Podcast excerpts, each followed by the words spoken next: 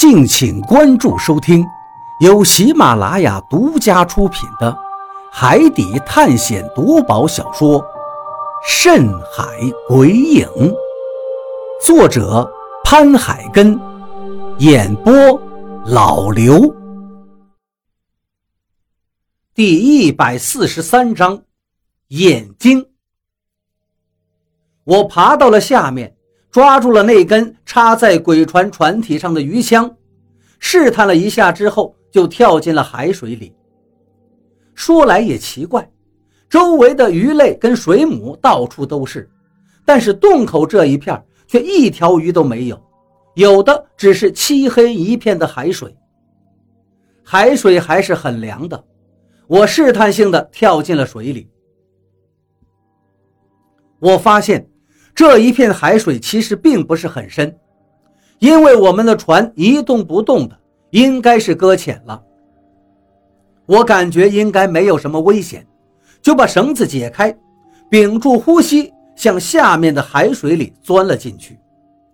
果然，海水并不是很深，我很快就能用手摸到下面坚硬的礁石了。知道了这里的海水并不是很深之后。我快速地向上游去，露出脑袋，狠狠地呼吸了一口。还没等我说话，船上就传来了焦急的声音：“小鱼，你怎么样了？你怎么把绳子给解开了？”我又抓住了那根鱼枪，道：“下面没什么情况，也没危险，我只是想看看海水究竟有多深。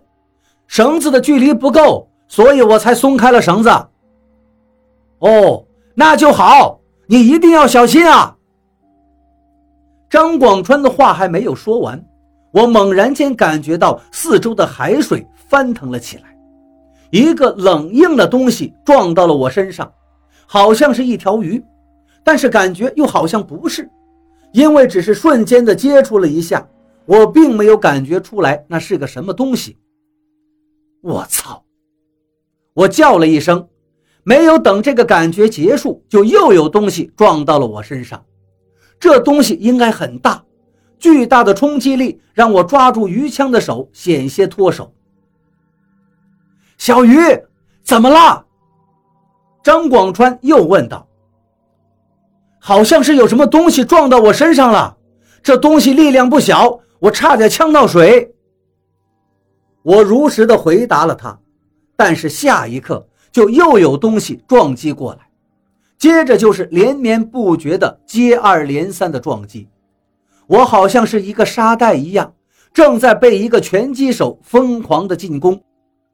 我有些恐慌了，想要爬到船上去，但是绳子已经被我解开了，现在根本就上不去。这跟在救生船上是不一样的，在救生船上，我踩着小船。再通过断掉的鱼枪就能够上到大船上，但是现在脚下没有着力点，想要上到船上无疑是痴人说梦。小鱼，你小心，我把绳子给你。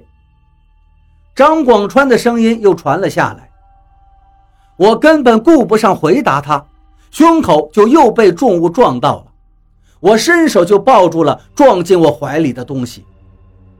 入手之后。我也没有分辨出来这到底是什么东西，只是感觉这个东西有一个好像是海龟一样的厚重外壳，这东西顶着我不断的向深海里面滑去，我使劲的挣扎了一下，终于挣脱了它，向上游动着，还没等我游到海面上，眼前就出现了一片光明，幽蓝的冷色不断的在我眼前弥漫开。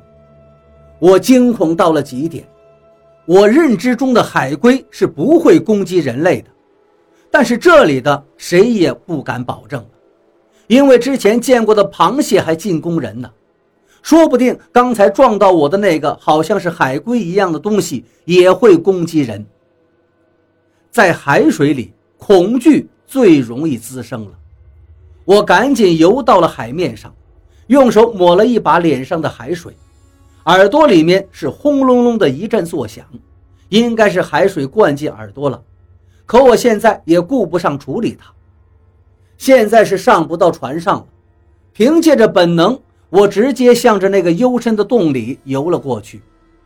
我的水性不是吹的，在村子里能比得上我的就没有几个。眨眼的功夫，我就游了很远的距离，现在离我们的船应该有十多米远。我脚下一踩，竟然蹬到了坚实的地面。我吃惊地用脚连蹬了几下，果然是坚硬的地面，而这里的水位最多也就一米五左右，好像没有乌龟了。也没有什么鱼类了，我这才稍稍的安心，站直了身体，晃了一下脑袋，让耳朵里的水流了出来。轰隆一声，耳朵里顿时一阵轻松，一股热流从耳朵里面流了出来，听觉瞬间就清晰了。这时候，张广川的叫声又传了过来：“小鱼，你在哪儿？快回答我！”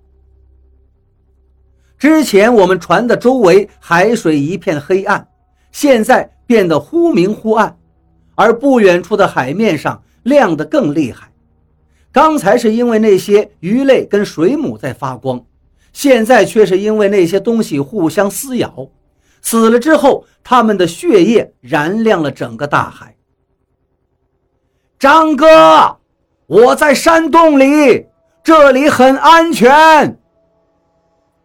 我回应了一声，声音传进了山洞的深处，一阵嗡嗡响。船上亮起了一团火光，是张广川举着火把的身影。小鱼，你别动，你等着！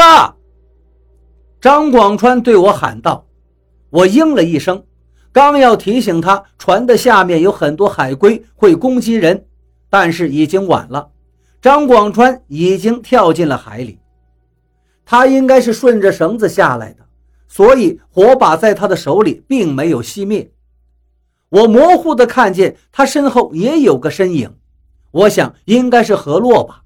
不过两个人并没有像我想象的那样惊慌失措，而是不断的向前游动着。很快，火光烈烈的声音传了过来，山洞里也被照得一片光亮。你没事吧？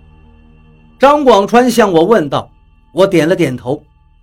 你们没有遇见海龟吗？什么海龟？张广川一脸疑惑。他回头看了看，没有啊。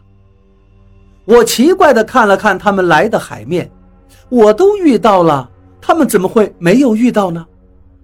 就在这时，何洛猛然间拉了我一把，我踉跄了一下，向他靠了过去。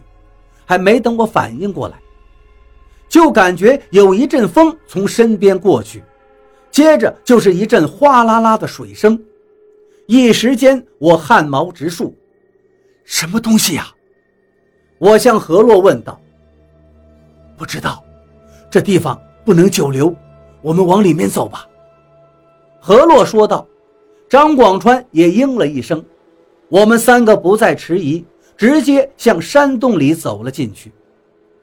如果这就是仙山的话，那宝藏、黄金、诅咒，还有解除诅咒的办法，应该都在这个山洞里了。已经到这一步了，只能进去一探究竟。洞里的水一直保持着到胸口的深度，我们走得很困难，因为不确定里面会有什么东西。所以只能是一点一点的小心翼翼地走。你们看，走在前面举着火把的张广川忽然停住了，指着前面喊道：“我赶紧顺着他指的地方看过去，墙壁上到处都是蛤蜊壳子，密密麻麻地排列在一起，透露出一股苍凉感。”怎么了？我问道。霸下。张广川失声喊道：“我愣了一下，顿时一个机灵。之前在霸下岛上的经历，到现在还记忆犹新。如果在这儿再遇见一只霸下的话，就算体型没有那么庞大，我们也是承受不住的。但是我并没有看到霸下，入眼的只有这些蛤蜊壳子。在哪儿啊？”我问他。张广川定了定神，道：“洞壁上的这些壳子，你看到没有？这些壳子组成的图案，像不像霸下？”听到这儿，我苦笑了一下。不过，不可否认，这墙壁上的图案还真的像霸下。刚想对他说不要一惊一乍的，就听到一阵牛吼声从山洞的深处传来。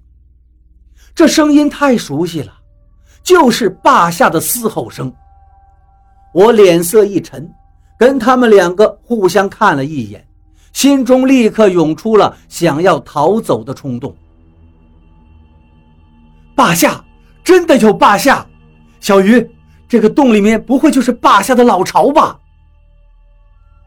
张广川明显的也被吓住了，说话的声音里都已经带着颤音了。